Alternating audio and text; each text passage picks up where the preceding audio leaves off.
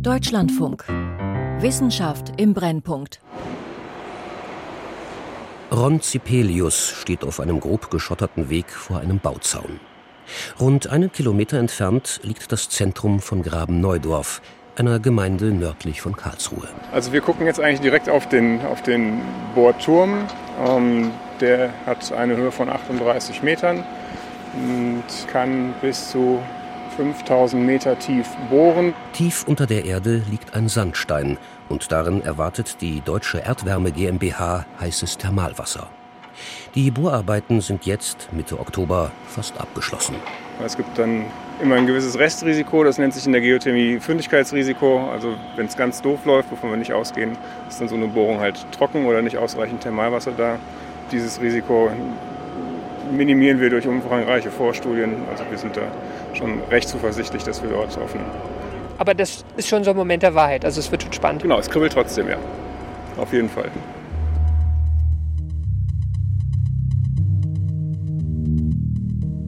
Erdwärmewende. Wie kommt mehr Geothermie in die Heizung? Von Karl Urban. Die Erde ist ein heißer Planet. Wenige Kilometer unter der Oberfläche noch über 100 Grad Celsius. Genug, um die Quelle anzuzapfen. Also von der Energiemenge, die verfügbar ist, ist nachweislich genug da, um ja, um eigentlich uns alle hier in unserem jetzigen Lebensstandard auch zu versorgen. Aber sie ist halt in der Tiefe und da muss man irgendwie drankommen.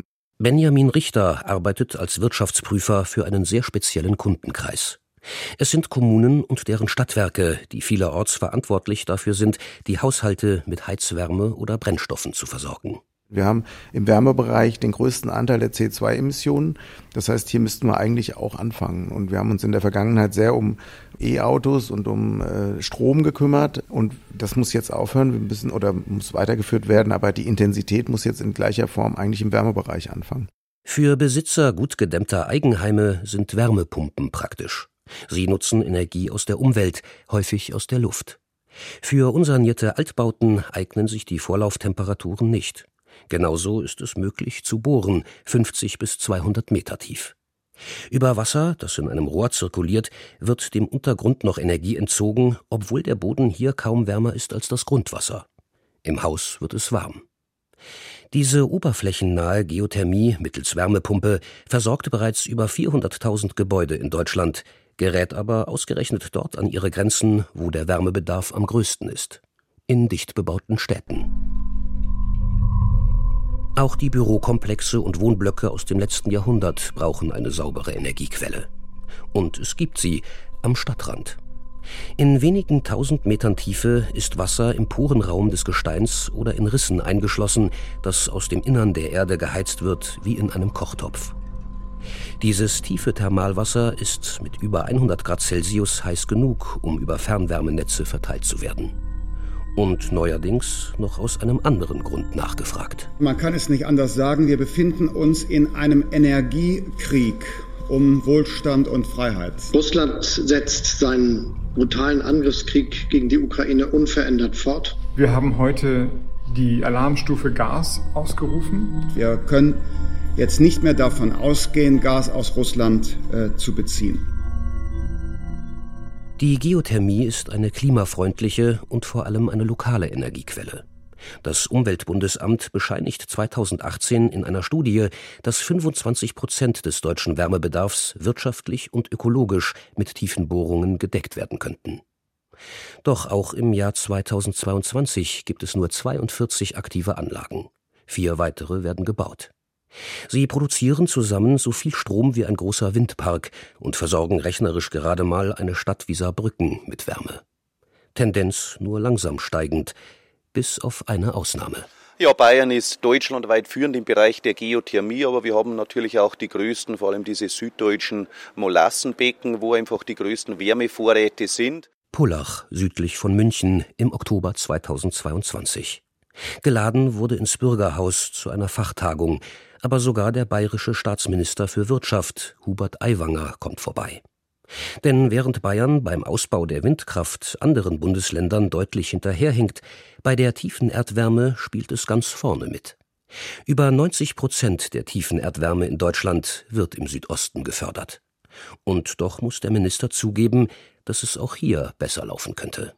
Das war ja das Problem in der Vergangenheit, dass schlichtweg äh, das Gas aus Russland günstiger war als die eigene Bohrung, die vielleicht noch schief geht, äh, Millionenkosten verursacht. Dann brauchst du noch ein großes Wärmenetz und die Einsicht des Kunden, sich an dieses Netz anzuschließen.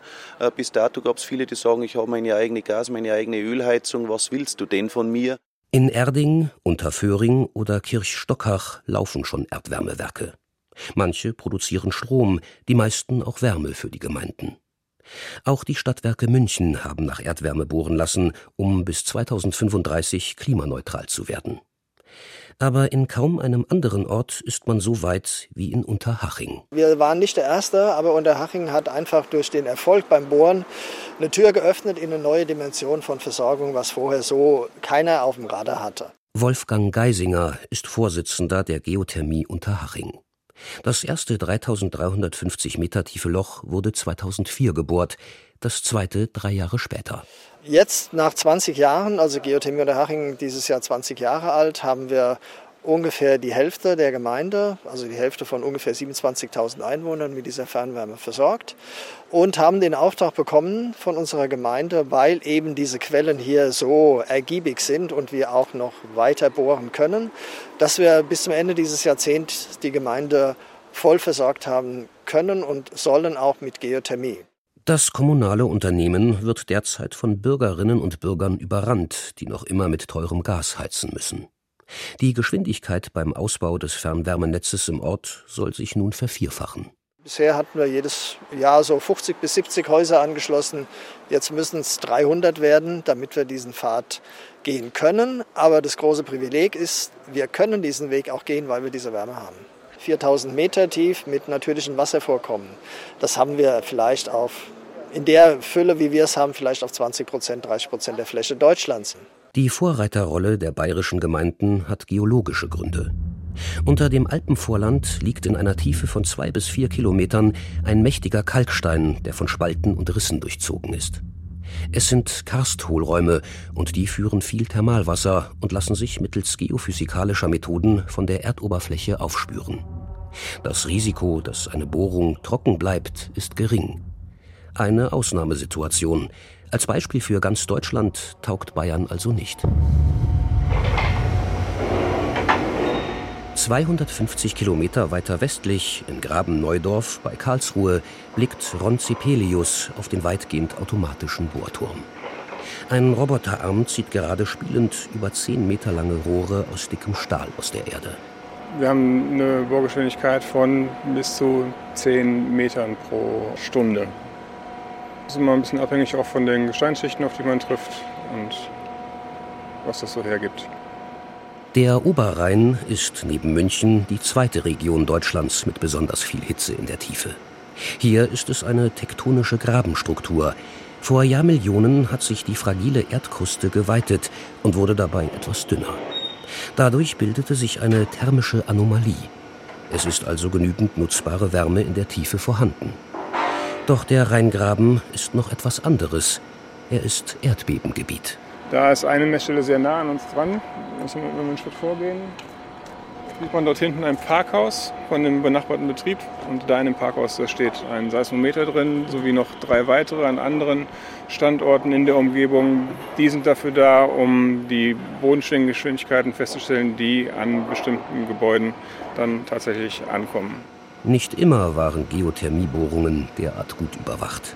2007 bebte in Landau, nur wenige Kilometer weiter westlich, nach einer Erdwärmebohrung zweimal die Erde. Die Magnitude der Beben war gering, 2,7 und 2,4. Solche Erdbeben liegen nur knapp über der Wahrnehmungsschwelle des Menschen. Gläser im Schrank beginnen zu klirren, Lampen an der Decke geraten ins Schwingen.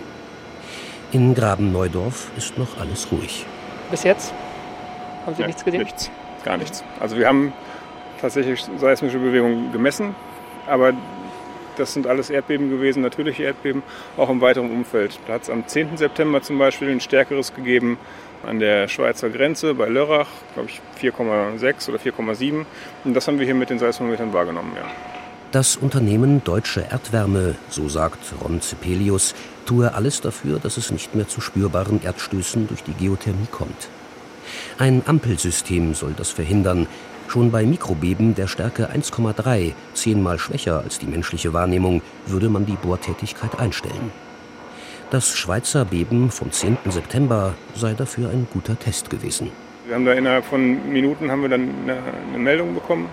Dann wurden unsere Biologen, also die werden durch diese Meldung, das ist ein SMS-Alarm, werden die informiert und dann können die gucken ähm, anhand der, der Wellen, wie sie eingetroffen sind, ob das wirklich eine induzierte Seismizität ist, die aus dem Umfeld unserer Bohrung kommt oder ob die halt von, von außen in, in den Bereich eingedrungen ist. Und dann war ziemlich schnell klar, dass das mit uns nichts zu tun hat.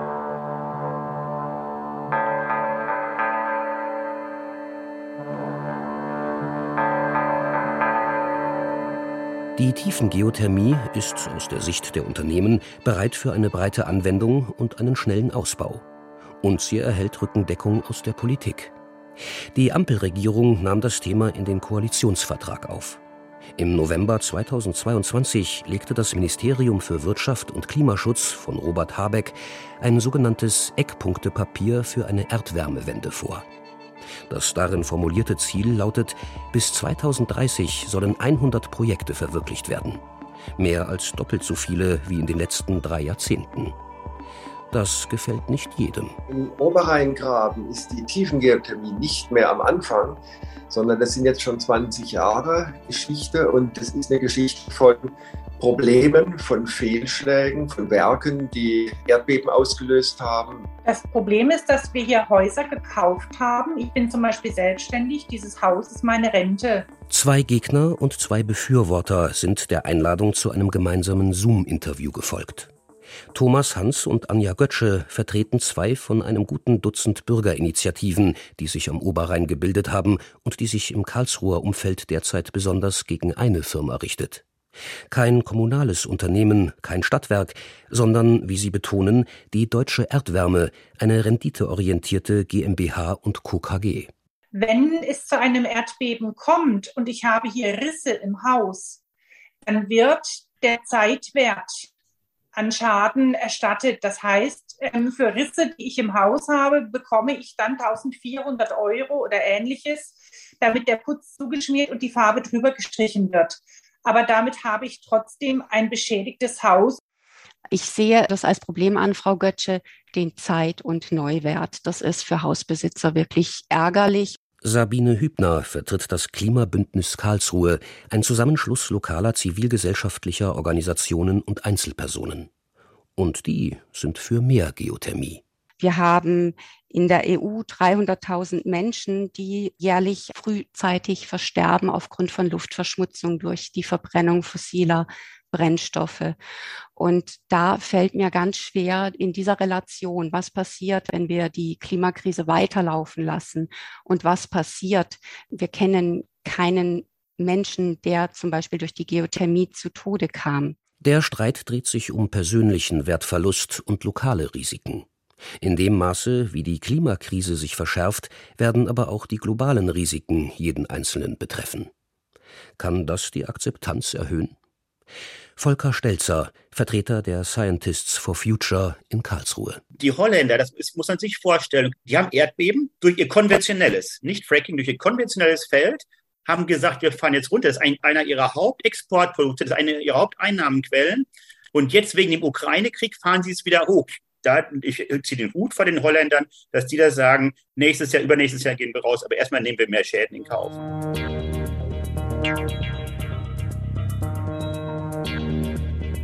Im Jahr der Gaskrise ist der Preis für die fossilen Energieträger Gas und Öl in die Höhe geschnellt. Das Interesse an der heimischen Energiequelle in der Erde wächst. Dazu kommt politische Unterstützung für die Infrastruktur. Die Bundesförderung effiziente Wärmenetze trat im Sommer 2022 in Kraft. Damit zahlt der Bund in den nächsten vier Jahren bis zu drei Milliarden Euro für den Ausbau von Fernwärmenetzen. Der Widerstand gegen die Geothermie im Rheingraben besteht fort, befeuert etwa durch ein Erdbeben in Straßburg. Auf der französischen Seite hatte man nach Erdwärme gebohrt. Ein Ampelsystem sollte auch dort solche Ereignisse verhindern. Und doch bebte im Dezember 2020 die Erde mit einer Stärke von 3,6. Gibt es denn Beispiele, wo diese Ampeln funktioniert haben? Im Moment wüsste ich jetzt ehrlich gesagt keines. Joachim Ritter ist Geophysiker am Karlsruhe Institut für Technologie. Er ist skeptisch, ob sich spürbare Erdbeben bei der Geothermie im Rheingraben sicher verhindern lassen. Wir wissen von Projekten, wo wir diese Mikroseismizität gesehen haben. Und aus verschiedensten Gründen wurde eben dann nicht gestoppt, sondern es wurde weitergemacht. Teilweise war es versehentlich, teilweise, wie es vermutlich jetzt in Frankreich war, wurden da einfach grobe Fehler begangen. Der Firmenchef der deutschen Erdwärme, Herbert Pohl, verweist auf den Lerneffekt für die Tiefengeothermie im Rheingraben. Darin würden sich die Projekte seiner Firma von denen in Frankreich und von anderen erdbebenträchtigen Bohrvorhaben unterscheiden. Wir bohren nicht in das Grundgebirge hinein. Was ist das Grundgebirge? Das Grundgebirge ist der im Erdinneren der harte Kern. Das ist, äh, besteht aus Granit, aus Schiefer, aus einem harten Gestein. Wenn Sie da reinbohren, dann haben Sie immer ein Risiko, ein Restrisiko von seismischen Aktivitäten, sprich Erdbeben. Wir bohren in Gesteinsschichten, die mehrere hundert Meter darüber liegen, in den Buntsandstein, in den Muschelkalk. Das sind sehr poröse, sehr weiche Gesteine, die nicht unter Spannung stehen und von daher sich als Reservare deutlich besser eignen als der Grundgebirge. Der Geophysiker Joachim Ritter teilt diese Einschätzung nur teilweise. Wenn ich vom Grundgebirge wegbleibe, ist es sicherlich erstmal eine sinnvolle Maßnahme. Ich muss mir aber dann natürlich auch sicher sein, wenn ich ein Fluid indiziere, dass das nicht nach unten ins Grundgebirge sozusagen nach und nach durchsickert. Da sollte man natürlich Indikatoren haben, beziehungsweise sobald man das macht, dann überprüfen, stimmt diese Annahme, ist es wirklich dicht und es kann nichts weiterfließen. Wenn Wasser über Störflächen im Gestein ins tektonisch gespannte Grundgebirge gerät, kann es dort wie ein Schmiermittel wirken und feste Gesteinsblöcke können sich doch ruckhaft bewegen und Erdbeben auslösen. Da muss man jetzt aber auch sagen, das sind neue Entwicklungen. Die muss man jetzt wirklich auch mal testen. Und wenn man nicht die Chance hat, sie zu testen, dann kann man natürlich auch nicht schauen, wie man diese Technologien weiterentwickeln kann. Die Bedingungen dafür sind gut, denn das Interesse an der Geothermie ist so hoch wie nie. Wir kommen eigentlich nicht hinterher. Also sowohl jetzt ähm, bei Einzelbürgern, aber auch bei Unternehmen. Also wir haben sehr viele Veranstaltungen jetzt ähm, mit Unternehmen gemacht oder für Unternehmen. Und da ist die Bereitschaft auch an unsere Wärmenetze anzuschließen, die ist enorm. Den Vorwurf mancher Geothermiegegner, es ginge Unternehmen wie der deutschen Erdwärme nur darum, Strom einzuspeisen, ohne die weniger profitable Wärme mitzudenken, sieht Birgit Schwegle nicht. Sie ist Geschäftsführerin der Umwelt- und Energieagentur im Landkreis Karlsruhe. Wir haben Energiedichten erhoben, wo wir in den Straßenzügen auch im Wohnungsbau höhere Dichten haben, wie jetzt, ich sage jetzt mal Einfamilienhäuser, so kleine Häuschen, die nicht viel Energie brauchen oder die man gut sanieren kann. Also diese Ausbauszenarien haben wir abgebildet und jetzt gilt es aber tatsächlich auch die Kommunikation, die müssen wir nachziehen, dass der Bürger weiß, okay, 2028 bin ich hier mit meiner Trasse. Während die Energieagenturen in Baden-Württemberg diese Planung schon seit 14 Jahren durchführen, ist man in anderen Teilen Deutschlands noch nicht so weit. Natürlich muss sich so ein Stadtwerk auch Gedanken machen, wie sie den geologischen Untergrund erkunden und erschließen. Und das ist eigentlich überhaupt gar nicht im Arbeitsbereich dieser Stadtwerke. Die waren ja bisher eher Verteiler von Energie. Dann haben die sich ja aber nie über, die, über das Bohren und Erschließen von Erdgas kümmern müssen. Das wurde denen ja geliefert. Und jetzt auf einmal müssen die sich kümmern, wie sieht der geologische Untergrund aus, wie bohre ich überhaupt. Das können die nicht. Inga Möck leitet am Leibniz-Institut für angewandte Geophysik in Hannover das GEOTIS, das Geothermische Informationssystem Deutschland. Darin sind Daten von über 30.000 Bohrungen verzeichnet. Die meisten stammen aus der Öl- und Gasförderung, einige von Thermal- oder Mineralwasserbohrungen. Eine geothermische Schatzkarte, die lokale Energieversorger nicht unbedingt lesen können. Im Grunde muss es Partner geben, die geologische Kompetenz haben. Ich denke da ganz oft eigentlich an die Kohlenwasserstoffbetriebe, die sich eigentlich jetzt umorientieren müssten und Geothermie erschließen müssten als Partner von Stadtwerken. Norddeutschland ist die dritte heiße Region Deutschlands. Ein riesiges Sedimentbecken zwischen der niederländischen und der polnischen Grenze. Doch hier spielt Geothermie keine Rolle. abgesehen von wenigen Anlagen, die noch aus der Zeit der DDR stammen. Der Grund ist das Risiko, dass eine Bohrung am Ende trocken bleibt. Da wissen wir aus unseren Daten also, dass tiefer als zwei Kilometer das Erschließungsrisiko höher wird. Einfach deswegen, weil die unglaubliche Gesteinslast von zwei Kilometern dann auf so einem Reservoir liegt und dann wird zusammengedrückt. So kann man sich das vorstellen, so ein Schwamm. Wenn ich den nicht zusammendrücke, sieht er sehr schön aus, aber wenn ich ihn zusammendrücke, sind alle Poren zusammengedrückt. So muss man sich das beim, beim Gestein eben auch entsprechend vorstellen. Eine tiefe Erdwärmebohrung kostet zwischen 20 und 30 Millionen Euro. Bei einem Fehlschlag ist das ein kaum zu schulterndes Risiko für kommunale Unternehmen. Dazu kommt, die Wärmewende muss schnell vonstatten gehen und das Fündigkeitsrisiko wirkt als erhebliche Bremse. Auch eine geplante Fündigkeitsversicherung des Staates löst das Problem nicht ganz. Der Bund hat ja jetzt nicht unendlich viel Geld, sondern eben begrenzte Mittel. Da muss ich mich fragen, mit welchen Geldmitteln erreiche ich möglichst viele Kommunen? Dass also nicht nur eine oder zwei oder drei Regionen was abbekommen, sondern dass ich eigentlich versuche, Deutschland zu erreichen und nicht nur eine Region. Die Lösung? Vielleicht muss gar nicht so tief gebohrt werden. Vielleicht reichen schon 1000 bis 1500 Meter. Da haben wir früher nicht drauf geguckt, weil nämlich eine interessante Sache jetzt in den letzten Jahren sich entwickelt hat. Im Wärmepumpensektor haben sich Hochtemperatur-Wärmepumpen entwickelt. Und mit diesen Hochtemperatur-Wärmepumpen wird es möglich, 50 Grad, 60 Grad Celsius aus dem Untergrund zu nutzen und die auf 80 Grad zu heben und in ein Fernwärmenetz zu bringen. In Schwerin-Lankow wurde ab 2018 nur 1200 Meter tief gebohrt. Gerade mal ein Drittel so tief wie bei Geothermieanlagen im Süden Deutschlands. Das Thermalwasser ist hier nur 50 Grad Celsius warm, doch dank der neuartigen Großwärmepumpe deckt die Landeshauptstadt nun auf einen Schlag ein Sechstel ihres Wärmebedarfs aus Erdwärme. Das bestehende Fernwärmenetz kann direkt genutzt werden. Wir haben sehr viele geothermisch nutzbare Bereiche in diesen mittleren Tiefen, 1000 bis 2000 Meter Tiefe. Der zweite Vorteil bei dieser mitteltiefen Geothermie ist, ist, sie ist planbar, weil ich eben ein geringeres Erschließungsrisiko habe. Und wenn die Wärmepumpe dann auch noch betrieben wird durch Windstrom, oder mit Biogas, weil es eine Gasmotorenwärmepumpe ist, dann bin ich völlig erneuerbar im Wärmesektor. Die tiefe Geothermie könnte sogar noch mehr. Ein regelrechter Hype ist um das Metall Lithium ausgebrochen, essentielle Zutat für die Akkus von Elektroautos und Stromspeichern.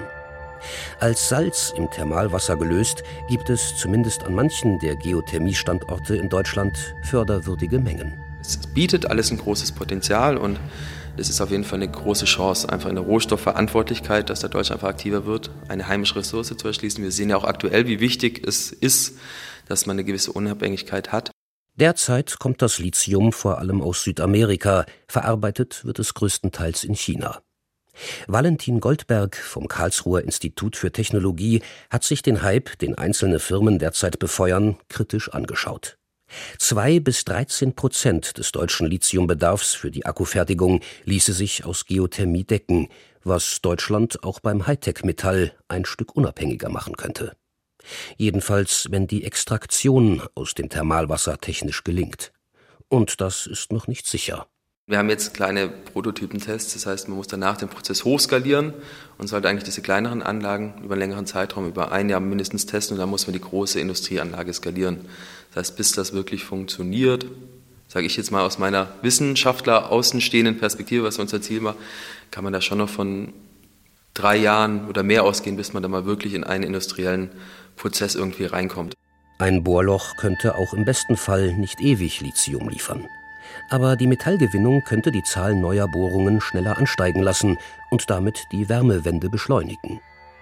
Kritiker fürchten, auch zwielichtige Investoren könnten auf den Plan gerufen werden, die mehr aufs schnelle Geld aus sind als auf eine nachhaltige Energieversorgung. Dennoch glaubt keiner der Akteure momentan, dass es noch ein Zurück gibt. Die interessierten Wärmekunden, mit denen Birgit Schwegle im Gespräch ist, wollen dabei bleiben selbst wenn die Preise für Heizöl und Erdgas wieder sinken sollten. Der Preis ist gar nicht das Ausschlaggebende, sondern sie wollen jetzt mal wieder Ruhe haben. Ja, das ist echt so das Thema Fernwärme ready ist auch so ein Stichwort, wo sie uns mitgegeben haben. Macht uns einfach ein Paket, schnürt uns ein Paket und wir machen mit. Die Gegner der Geothermie im Südwesten, Anja Götzsche und Thomas Hans, wünschen sich mehr Offenheit. Und zwar von Anfang an. Also Transparenz, der Zug ist leider abgefahren. Hier hat schon eine Polarisierung stattgefunden. Hier gibt es schon Probleme innerhalb der Gesellschaft. Wie man das wieder auf einen guten Stand bringen soll, das weiß ich nicht. Die Unternehmen vor Ort haben das längst begriffen. Informationsveranstaltungen, aber auch Besuche auf der Baustelle gehören ins Programm. Sabine Hübner vom Klimabündnis Karlsruhe sagt, einen gewissen Widerstand muss die Gesellschaft vielleicht einfach aushalten.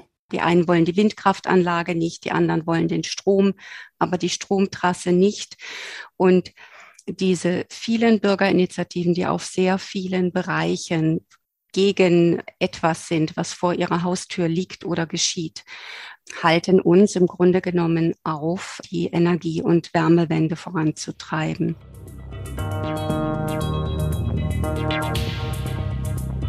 Das Ausbauziel der Bundesregierung von 10 Terawattstunden bis 2030 ist ehrgeizig, weil das Tempo noch deutlich anziehen muss. Zwar liefern auch 10 Terawattstunden mehr kaum ein Prozent des heutigen Wärmebedarfs, doch gerade für Städte, deren Fernwärmenetze schon bestehen, können die neuen Tiefenbohrungen helfen. Kohlekraftwerke oder Raffinerien, deren Abwärme noch als Heizwärme genutzt wird, erfordern ohnehin bald umweltfreundlichen Ersatz. Die Europäische Kommission will die Verfeuerung von Holz und Biomasse begrenzen. Deshalb führt aus Sicht von Benjamin Richter, der mit vielen Stadtwerken im Gespräch ist, kein Weg mehr an der tiefen Erdwärme vorbei. Wie sieht denn 2050 die Energiewelt aus, wenn wir keinen fossilen Brennstoff mehr haben? Und da blieb nicht mehr viel übrig. Ja, da ist ähm, klar, wir können unsere Siedlungsabfälle verbrennen und die Wärme nutzen. Wir können Abwärme aus Fabriken nutzen, die heute in die Umgebung abgegeben wird. Aber dann wird es schon eng. Und da bleibt eigentlich außer Strom, der nicht ganzjährig und nachts und in Dunkelflauten zur Verfügung steht, eigentlich nur noch die Tiefengeothermie. Erdwärmewende. Wie kommt mehr Geothermie in die Heizung? Von Karl Urban. Es sprach Jean-Paul Beck. Ton und Technik Christoph Schumacher. Regie Claudia Katanek. Redaktion Christiane Knoll. Eine Produktion des Deutschlandfunks 2022.